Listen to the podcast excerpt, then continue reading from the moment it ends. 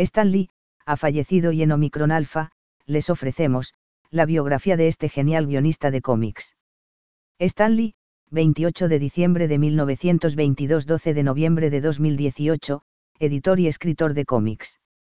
Su nombre original es Stanley Martin Libar. Nació en la capital Nueva York, Estados Unidos. Sus padres eran inmigrantes judíos nacidos en Rumanía, Celia Saalaman y el sastre Jack Libar.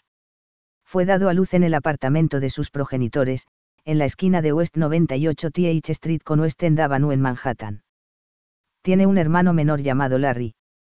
La situación económica de sus padres no era muy buena, tenían muchas deudas y la sastrería no podía suplir con tales gastos. Por entonces la familia vivía en un pequeño apartamento de un solo dormitorio en el 1720 y University Avenue en el Bronx. En su juventud, tuvo gran interés por los libros y películas, como en las que actuaba Errol Flynn, de géneros de acción y heroicas.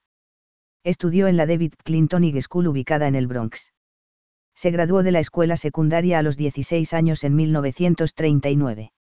Al tiempo, ingresó al WPA Federal Theater Project, pero tuvo que interrumpir su proceso porque se alistó al ejército por cinco años, sirvió durante la Segunda Guerra Mundial hasta 1945 en la división de los Signal Corps.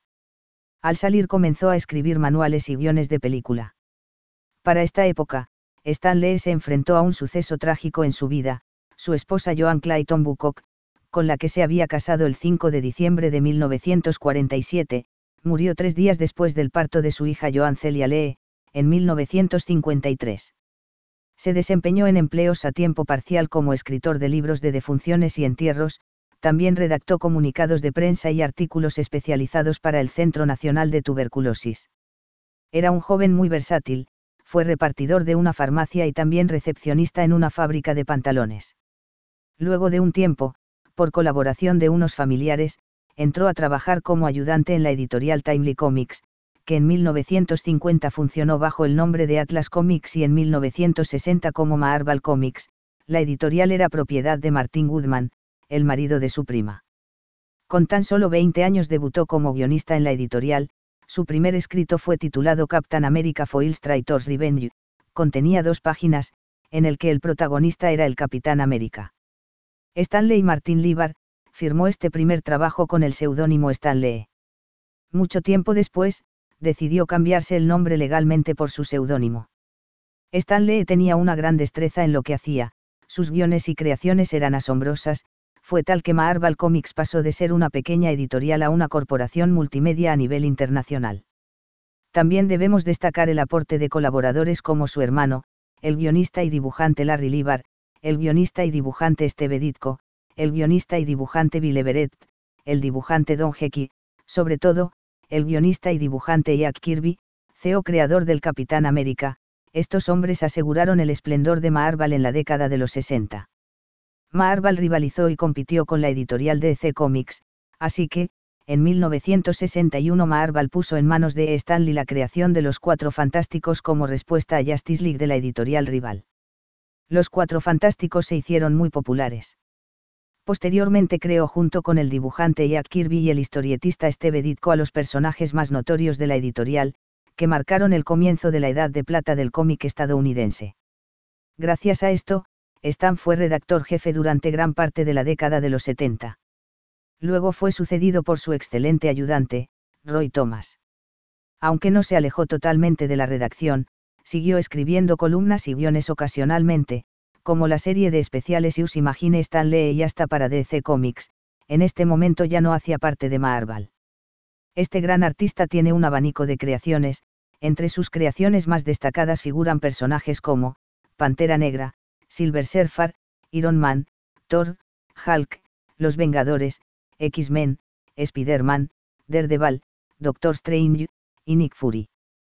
También incursionó en el arte manga, proveniente de Oriente, con Eroman. En todas las películas realizadas por Marvel aparece como productor ejecutivo y en muchas ha realizado cameos, es la aparición de un personaje conocido entre los espectadores de alguna serie o película, que ahora realiza un personaje irrelevante o secundario. En los siguientes años, Marvel creó personajes de menor impacto popular, tales como Blade, 1973, o The Panisiar, 1974. pero decidieron impulsar y sacarles el jugo a sus personajes estrella tanto en cómics, televisión o en cine. En este último medio se multiplicaron las apariciones de sus superhéroes a partir de comienzos del siglo XX y con la mejora de las imágenes generadas por computador, las siglas en inglés CGI. En 2008, el presidente de Norteamérica George W. Bush le entregó la American National Medal of the Arts, como reconocimiento a su arduo y admirable trabajo. En 2011, con 88 años, se le dio una estrella en el importante Paseo de la Fama de Hollywood. Su situación física era compleja, por ello, a finales de septiembre de 2012, se sometió a una operación quirúrgica para insertarle un marcapasos. Su deficiencia cardíaca le impidió continuar con su profesión. Se dedicó a pasar tiempo con su esposa y su hijo. Lamentablemente, su esposa Young falleció, a la edad de 95 años, el 6 de julio del año 2017. Stanley murió a la edad de 95 años en el Centro Médico Cedar Sinai en Los Ángeles, California, el 12 de noviembre de 2018. Que en paz descanse. Omicron Alfa fuera.